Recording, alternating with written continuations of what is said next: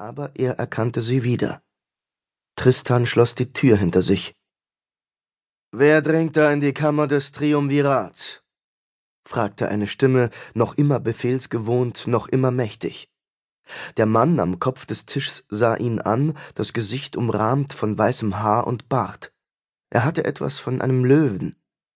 Alvus. Ja, an ihn konnte er sich am besten erinnern.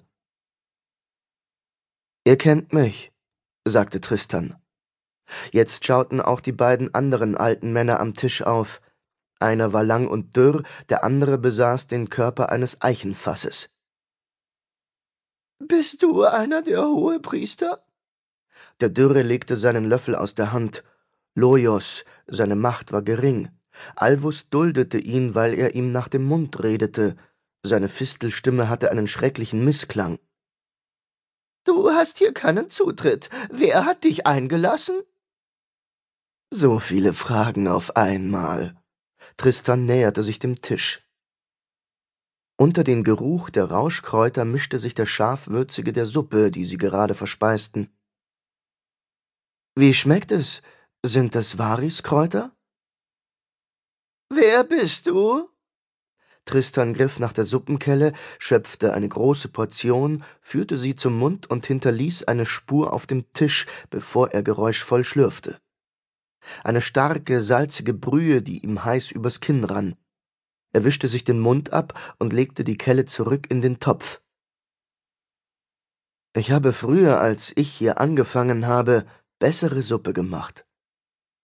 Die drei Greise betrachteten ihn wie ein fremdartiges Tier. Bedaure, sagte der Dicke in scharfem Tonfall.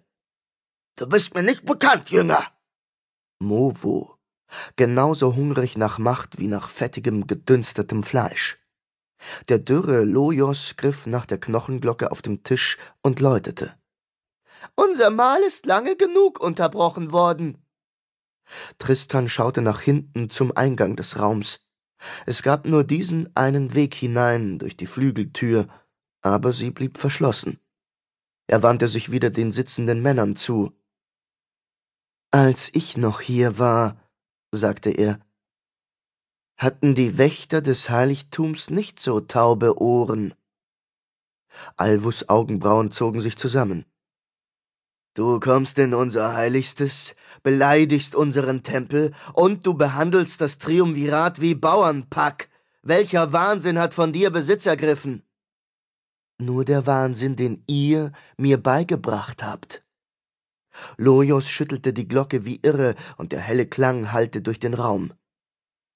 Tristan öffnete eine Hand und formte die Finger zu einer Fläche.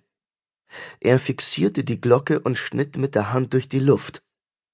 Etwas riss dem Dürren die Glocke aus der Hand, und die Knochen zersplitterten noch in der Luft zu hundert Scherben, die in die Suppenschüssel fielen und auf den Tisch prasselten.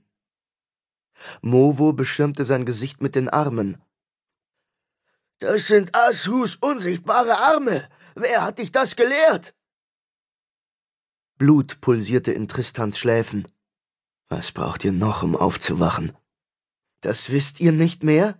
Seid ihr schon so alt, dass euch das Hirn weggefault ist? Er stützte sich auf den Tisch.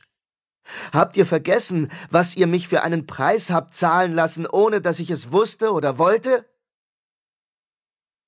Er dachte jede Nacht an sie und manchmal auch tagsüber, wenn er allein war und in den Himmel blickte. Sie war bei ihm geblieben, selbst in der Düsternis des Tempels. Ich weiß, dass es dir wichtig ist. Deshalb ist es gleichgültig, um was es geht. Jeder Novize zahlt einen Preis, sagte Lojos. Für dich war das der Tag, an dem sich dein Leben verändert hat. Für uns war es nur ein gewöhnlicher Tag. Du bist nichts Besonderes, und doch kommst du großspurig daher. Alvus fixierte ihn vom anderen Tischende aus. In seinen Augen stand Erkennen, und mit dem Erkennen kam die Furcht.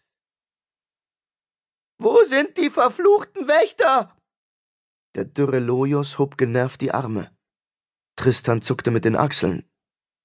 Das letzte Mal, als ich sie gesehen habe, waren sie damit beschäftigt, in ihrem eigenen Blut zu